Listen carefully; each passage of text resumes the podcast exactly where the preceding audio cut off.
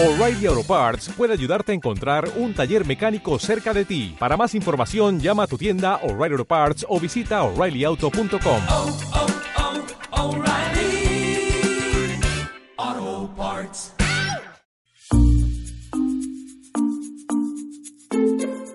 Hola, ¿qué tal? Me llamo Felipe Galán y esto es Se habla español.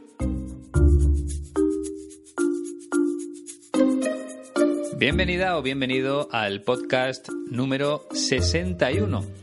En este nuevo programa te voy a hablar de Baltasar Garzón, un juez que se hizo muy famoso en España hace ya bastantes años y que ahora dirige como abogado la defensa del fundador de Wikileaks, Julian Assange. La verdad es que su historia es muy interesante y vas a poder comprobarlo en unos minutos.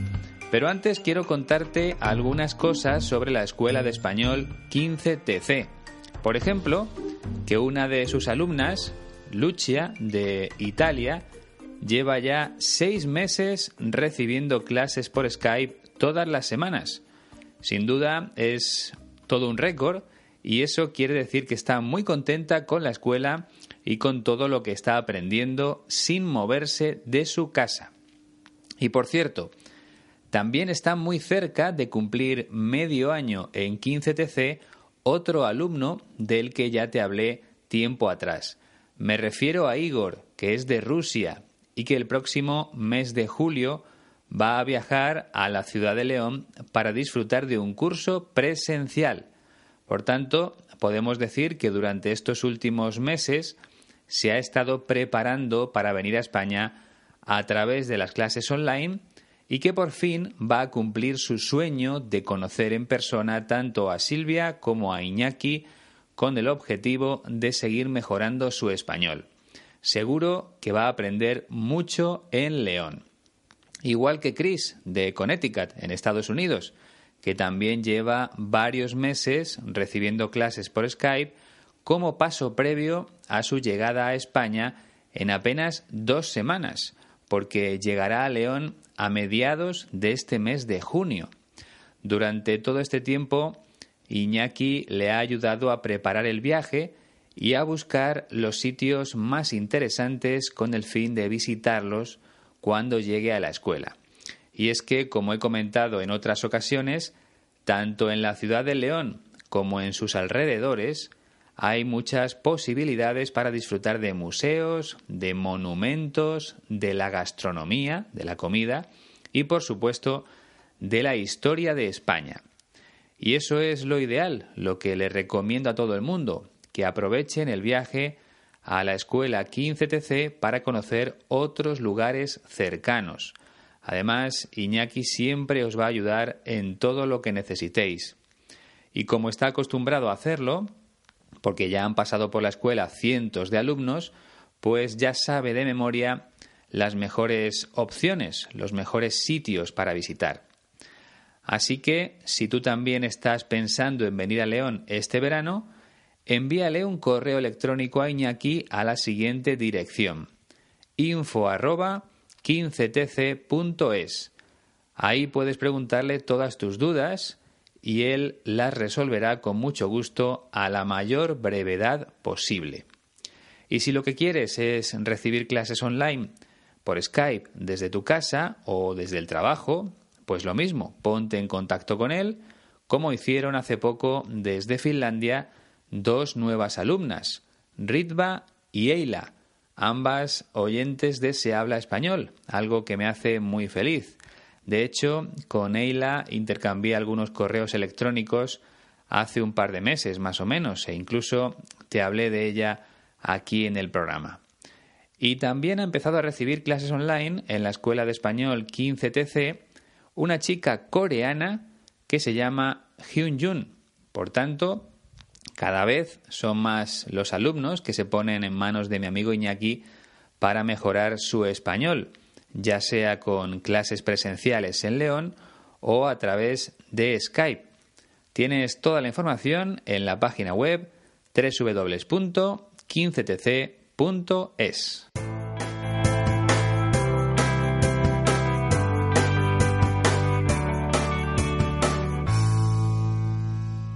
En cuanto a las redes sociales, seguimos con el reto de alcanzar los mil me gustas en la página de Facebook.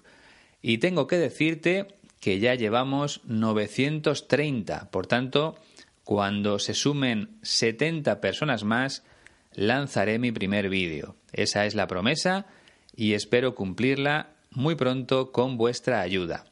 De momento, en las dos últimas semanas se han unido a la familia las siguientes personas. Indira Meza, de Venezuela. Sika Barguay, de la India.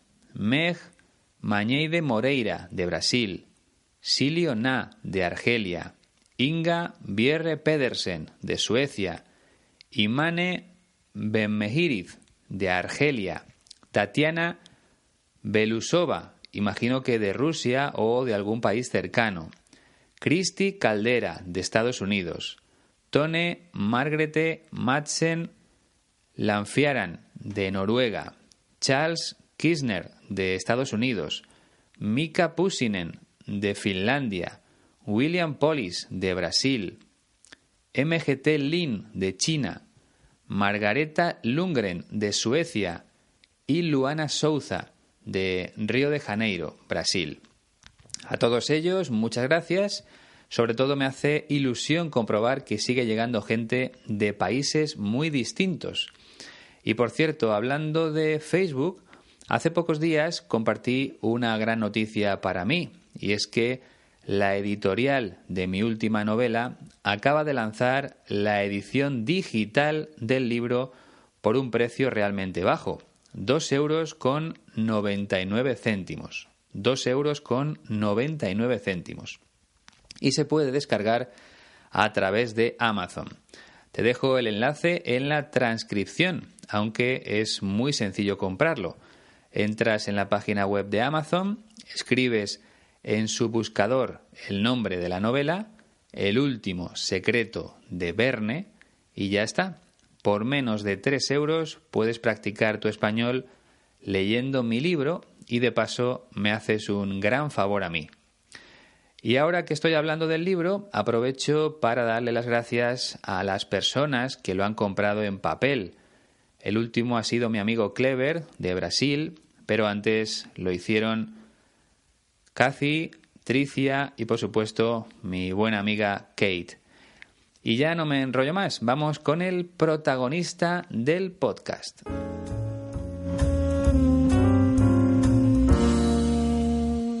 Baltasar Garzón nació en Torres, un pueblo de la provincia de Jaén, en Andalucía, el 26 de octubre de 1955. Por tanto, ahora mismo tiene 62 años. Después de estudiar la carrera de Derecho en la universidad, la carrera de leyes, aprobó la oposición para ser juez en 1981, con 26 años. Y aquí voy a detenerme un momento para explicarte lo que es una oposición. En España normalmente las personas que tienen un trabajo público necesitan superar primero un examen al que se presentan cientos o miles de aspirantes, según cada caso. Los trabajos públicos son los que se pagan con los impuestos. Por ejemplo, el trabajo de profesor, el de policía, el de médico o el de juez. En definitiva, son trabajadores públicos los que desempeñan alguna función dentro de la estructura del Estado, del país. Entonces, como te decía, para ser trabajador público o funcionario público hay que aprobar o pasar un examen bastante difícil. Y a ese examen le llamamos oposición. Así que Baltasar Garzón tuvo que estudiar mucho para convertirse en juez aquí en España. Además, fue un juez muy importante, ya que tuvo que juzgar temas relacionados con el terrorismo, con el tráfico de drogas y con la corrupción política, ya sabes, con los casos de políticos que utilizan su cargo para llevarse un dinero que no es suyo o para beneficiar a sus amigos. Eso es corrupción política. Y precisamente Garzón fue expulsado de la carrera judicial cuando investigaba uno de esos temas, en concreto, cuando estaba investigando la presunta corrupción del Partido Popular, que es el partido conservador aquí en España. En ese momento, el Tribunal Supremo le obligó a dejar su cargo de juez por tomar decisiones injustas sabiendo que esas decisiones eran contrarias a la justicia. Eso ocurrió en el año 2012 y desde entonces se ha dedicado a otras cosas, como por ejemplo a dirigir la defensa de Julian Assange, el fundador de Wikileaks. Como bien sabes, Wikileaks es una organización que publica documentos de gran interés sobre cuestiones importantes a nivel mundial como la guerra de Irak o de Afganistán. El verbo que se utiliza en este caso es filtrar, to leak en inglés, y el sustantivo sería filtración o filtraciones en plural.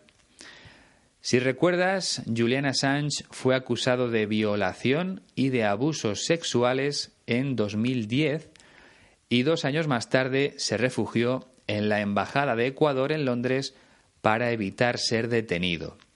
Y desde entonces vive allí, sin poder salir a ninguna parte. Pues bien, nuestro protagonista, Baltasar Garzón, es la persona que dirige como abogado la defensa de Julian Assange. Y lo que vamos a escuchar es una entrevista que le hizo el periodista Andreu, Buenafuente en un programa que se llama Leitmotiv, y que se emite en la cadena de televisión Movistar Plus, la misma en la que trabajo yo, al menos hasta el 30 de junio, cuando se acaba mi contrato. Vamos a escuchar a Baltasar Garzón hablando de Julian Assange y de Wikileaks. Defendemos el despacho pro bono, es decir, en forma gratuita, a Julian Assange y a Wikileaks, eh, porque creo que eh, con Julian lo que se ha hecho es algo muy, muy grave, ¿no? Aprovechar un delito inexistente porque las pruebas son absolutamente inconsistentes y además fueron dirigidas a, a silenciar a Wikileaks y a Julian Assange en lo que fue el descubrimiento, fue el precursor de todo lo que después ha ido viniendo de eh, grandes eh, documentos sobre la corrupción, sobre la guerra de Irak, con documentos estremecedores. Y él está ya, son casi cinco años, va a ser para cinco años, mm. en la Embajada de Ecuador en Londres, en unas condiciones muy paupérrimas y muy peligrosas para su propia integridad psicológica, física, no puede salir al médico, no le autorizan a salir, en fin, es una situación muy grave, pero ahí seguimos eh, dando la batalla hasta el final. ¿no? Tenemos que proteger y diseñar sistemas de protección a quienes se la están jugando por dar esa información. Si recuerdas, al principio te dije que Baltasar Garzón nació en un pueblo de Andalucía pero como has podido comprobar ya no tiene acento andaluz. salió de allí muy joven y fue perdiendo ese acento poco a poco. Así que mejor para ti porque te habrá resultado más sencillo entender sus palabras. Vamos a empezar analizando el primer fragmento, que es muy sencillo, ya lo verás. Defendemos el despacho pro bono, es decir, en forma gratuita, a Julian Assange y a Wikileaks Defendemos el despacho pro bono, es decir, en forma gratuita, a Julian Assange y a Wikileaks. Entonces, el despacho de abogados que dirige Baltasar Garzón defiende a Julian Assange y a Wikileaks, pero lo hace de forma gratuita. Él utiliza la preposición en, porque dice en forma gratuita. Las dos son válidas, aunque a mí me suena mejor de forma gratuita. O sea que Julian Assange no tiene que pagarle nada al despacho de Baltasar Garzón, porque es una defensa pro bono, gratuita. Y en el segundo fragmento empieza a explicar por qué decidieron defender al fundador de Wikileaks. Eh, porque creo que eh, con Julian lo que se ha hecho es algo muy, muy grave, ¿no? Aprovechar un delito inexistente. Porque creo que con Julian lo que se ha hecho es algo muy grave, aprovechar un delito inexistente. Es decir, Baltasar Garzón está convencido de que el delito del que se acusa a Julian Assange es inexistente, no existe, es un delito inventado. En este caso, algo inexistente es algo que no existe, que no es real. Por ejemplo, el problema del que me hablas es inexistente, te lo estás inventando, no es verdad que exista ese problema. Y también quiero explicarte algo sobre el verbo acusar, que significa decir que alguien es culpable. Si yo acuso a mi amigo de mentir, estoy diciendo que es culpable de mentir. Pero lo importante es la preposición, porque siempre se acusa de algo, con la preposición de. Por ejemplo, acusaron a Julian Assange de violación o me acusaron de mentir.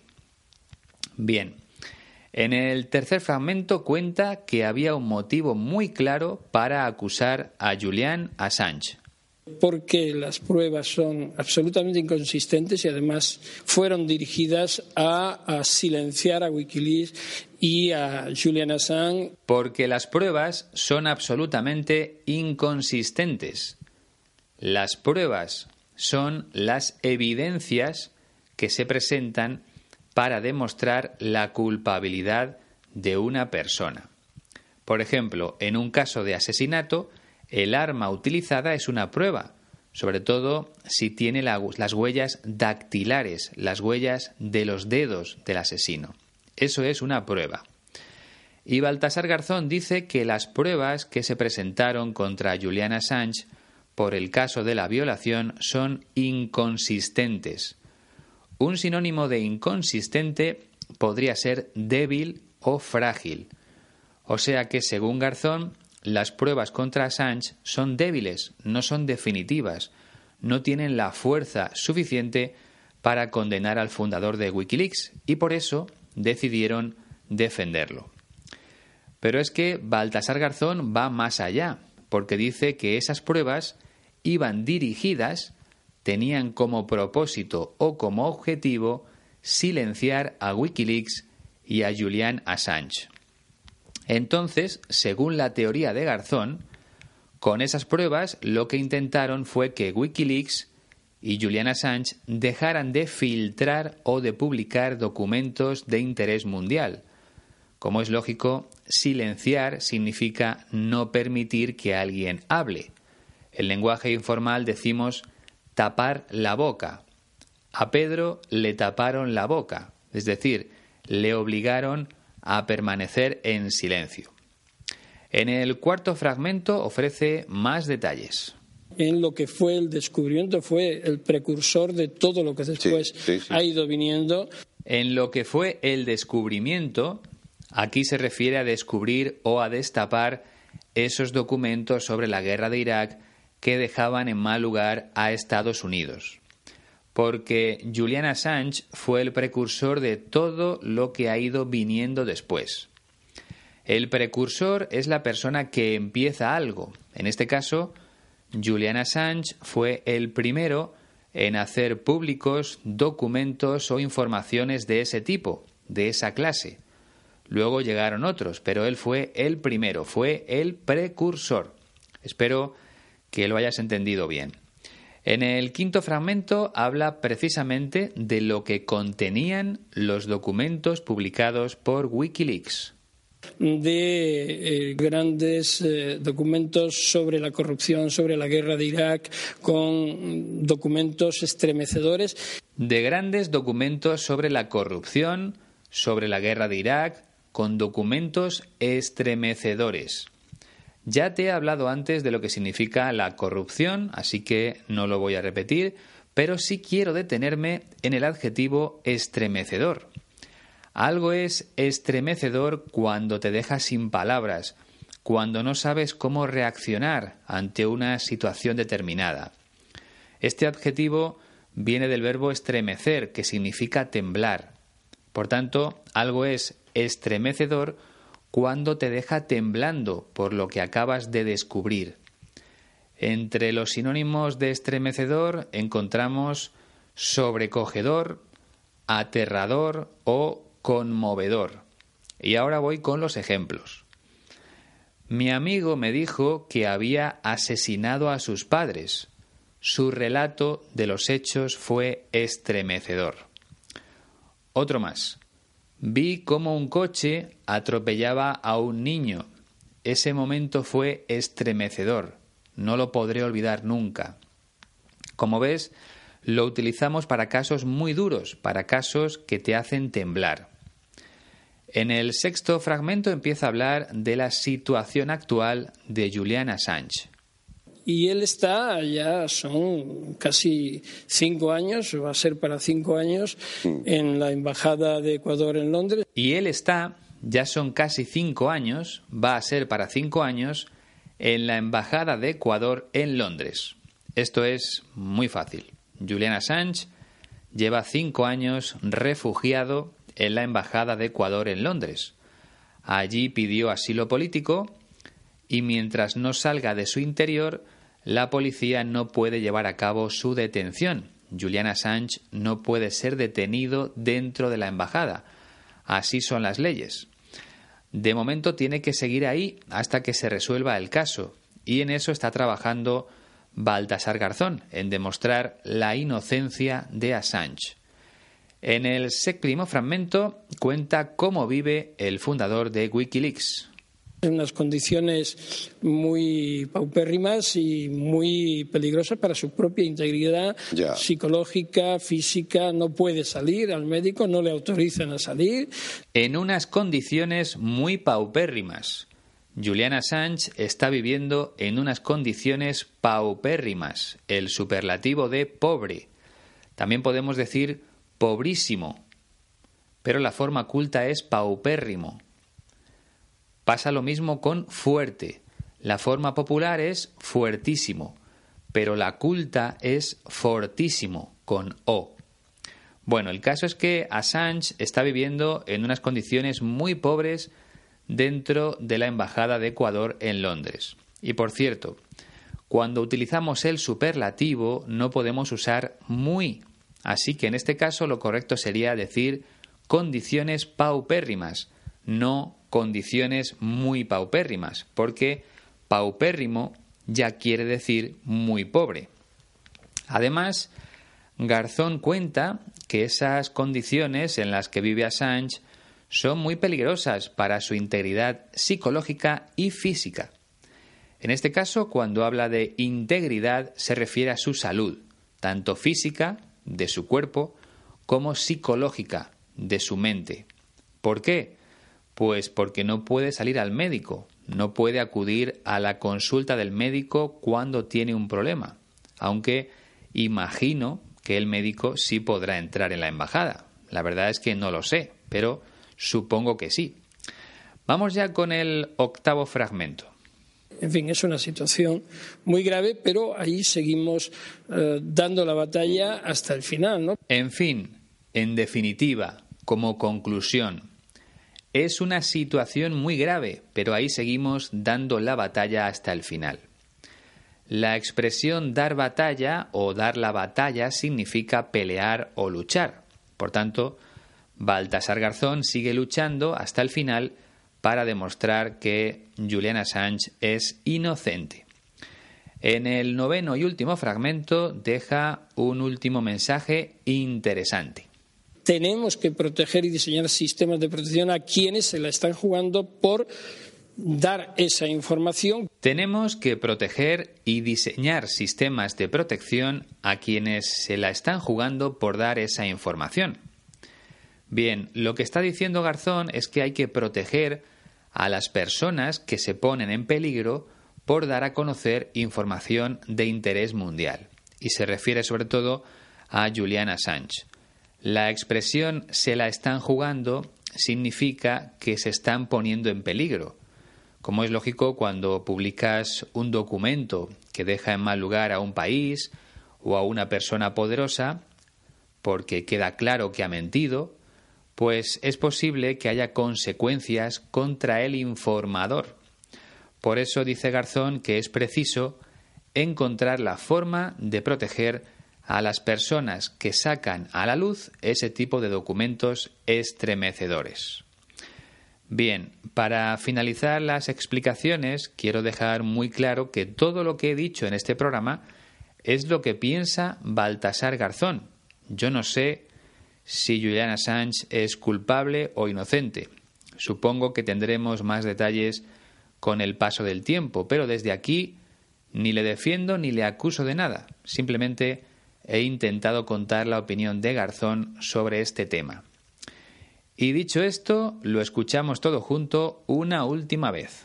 Defendemos el despacho pro bono, es decir, en forma gratuita, a Julian Assange y a Wikileaks, eh, porque creo que eh, con Julian lo que se ha hecho es algo muy, muy grave, ¿no? Aprovechar un delito inexistente porque las pruebas son absolutamente inconsistentes y además fueron dirigidas a, a silenciar a Wikileaks y a Julian Assange en lo que fue el descubrimiento, fue el precursor de todo lo que después ha ido viniendo de eh, grandes eh, documentos sobre la corrupción, sobre la guerra de Irak, con documentos estremecedores.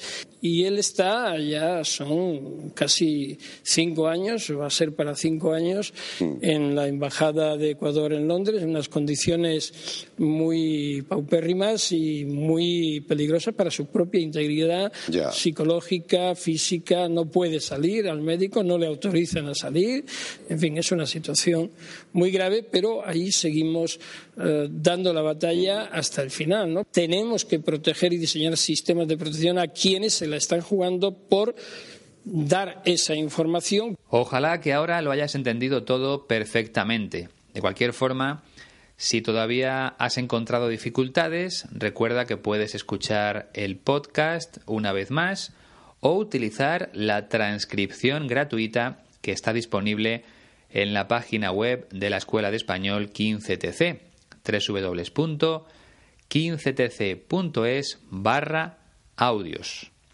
Por otra parte, no te olvides del reto de los mil me gustas en Facebook por favor, entra en la página de Se Habla Español y ayúdame a seguir creciendo.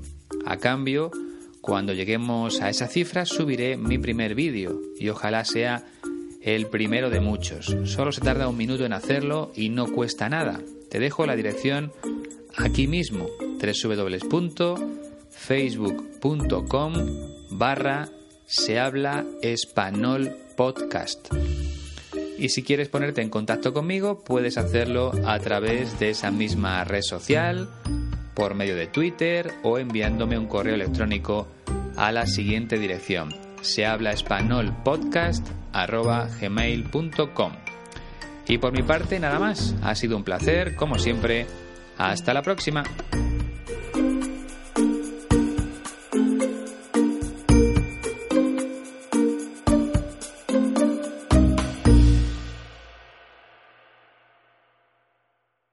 ¿Te preocupas por tu familia? Entonces, ¿por qué darles solo huevos ordinarios cuando pueden disfrutar de lo mejor? Eggland's Best, los únicos huevos con ese delicioso sabor fresco de granja, además de la mejor nutrición, como 6 veces más vitamina D, 10 veces más vitamina E y 25% menos de grasa saturada que los huevos regulares, además de muchos otros nutrientes importantes. Así que, dales los mejores huevos. Eggland's Best, mejor sabor, mejor nutrición, mejores huevos.